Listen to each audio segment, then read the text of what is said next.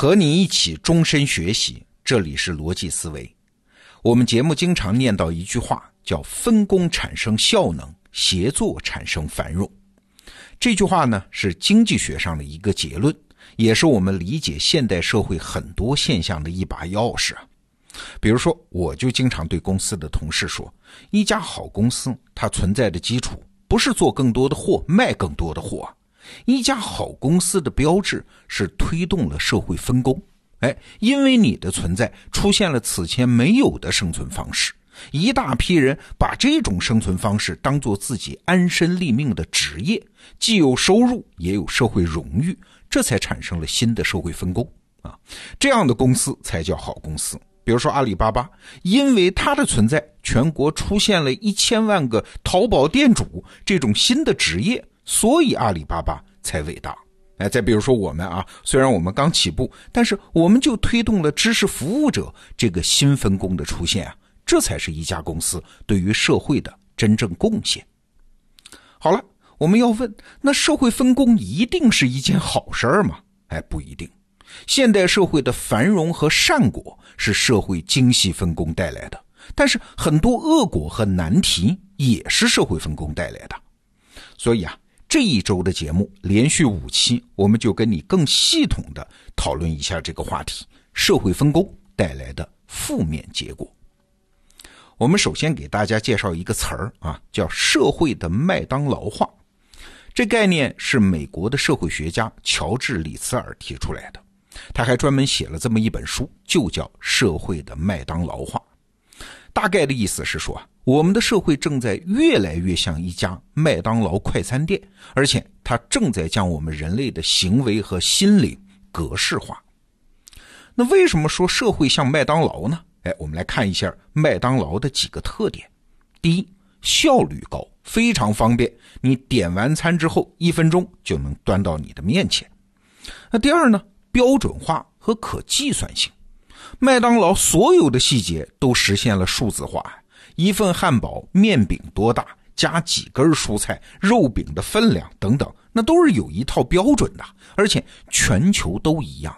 谁做的不到位，谁偷奸耍滑了，一眼就能看出来。那有了这种标准化和可计算性之后，相应就出现了第三个特点啊，叫可预测性。因为它的产品是高度标准化的，所以在不同的麦当劳店里，你吃到的食品的味道是完全相同，完全符合你的预期。比如说，你现在人在办公室，你的脑海中想起麦当劳的超级培根鸡排堡，那它是什么味道？它会给你什么样的满足？你的感觉会非常清晰啊！它不一定很好，但是很确定。可是我们中餐就做不到。比如说，你想到宫保鸡丁的时候，这印象好像就没那么清楚啊，因为一个厨师做出来的，它就是一个味道。好，最后麦当劳的第四个特点叫可控制性。在咱们中餐的宫保鸡丁的世界里，那是厨师决定一切。如果厨师犯错、缺斤短两、不卫生，你是一点办法也没有啊。旧社会有一句话吗？叫“厨子不偷，五谷不收”。就是说啊，当厨师就得学会偷工减料，这样才能多赚钱啊！这是旧社会厨子这个专业的约定俗成。当然，今天中餐也不这样了啊，也有麦当劳式的中央厨房什么的了。那在麦当劳的世界里，它是有一整套制度的，只要严格遵守，消费者就可以完全放心。像什么食品卫生、食品安全、服务态度之类的问题，过去叫老大难，怎么也解决不了。可是，你只要走进一家规范的麦当劳店，这些问题统统不存在。要知道啊，以上我们说的四条，全世界一百二十多个国家，三万六千多家店，全都做的一丝不差。每天，全世界六千九百万个食客走进麦当劳，获得的体验几乎一模一样。就连进门服务员怎么跟你打招呼、微笑应该露出几颗牙都有规定。那问题来喽。为什么麦当劳会出现这些特性呢？哎，答案就是我们前面说的分工和协作嘛。现代社会它是一个分工协作的大网络，在一个分工里，重要的不是你提供的东西有多好，而是你提供了一种确定性。哪怕是确定性的不好啊，只要周边节点对你有确定的稳定的预期，哎，你就拿到了一张加入社会分工网络的门票。举个例子说，对于一个现代消费者来说，一个做网络代购的人啊，即使他代购的产品有的时候非常好，但是他不稳定啊，所以它的价值就远远不如你家楼下二十四小时开门营业的便利店它的价值大。为啥？因为后者提供了确定性嘛。所以啊，刚才我们讲麦当劳什么效率高、标准化、可预测性、可控性，归结起来其实就是确定性。那啥叫社会的麦当劳化呢？指的就是不管什么事儿，我都像麦当劳一样走一套标准化的流程，然后给你一个确定性的结果。哎，这是现代社会繁荣的基础啊。比如你在一个现代化的大城市里生活，你是确定性的知道家里会有电、有水、有 WiFi 信号。你确定性的知道楼下的公共汽车几分钟一班，每一班开往哪里？你确定性的知道现在我点开外卖平台，它的应用就可以订餐，而且在规定时间可以送到。哎，那你说这是不是好事儿呢？是好事儿，但是我们今天要说的恰恰是它的负面结果。我举个例子啊，就是愤青的现象，就是网络上不分青红皂白骂人的人是越来越多。那为啥呢？有人说这是因为社会戾气太重，有人说这是因为现代人压力太大啊，要舒缓一下。其实细想一下，这也是社会麦当劳化的结果。为啥？因为现代社会许诺给我们了确定性啊，也确实兑现了很多方面的确定性啊。嘿嘿，但是不好意思，这只是一个假象。人类社会还有很多不确定的东西，靠分工协作是解决不了的东西。嘿嘿，这些解决不了的、不能确定的东西，就让那些习惯了确定性、依赖确定性的人抓狂了嘛？所以他就变成了愤青嘛。我们举个例子啊，比如说看病，生老病死，这是人生常态啊。即使现代医学这么发达，也没有人敢承诺一定能治好你的病。啊，连一次简单的感冒就能让人致死的事儿，那是经常发生的。医生再努力也没用，这是人生常态。这个道理简单吧？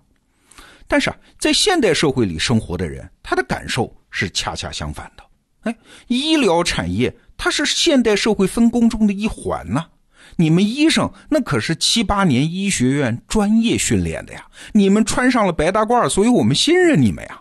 你们医院那么高的楼，那么多设备，那么多精细的分科，还收我那么多钱，很多人就觉得这不就是跟在商场买东西一样吗？你应该给我确定性啊！我交了钱，用了最贵的药，你要是还治不好我的病，你就要负责任。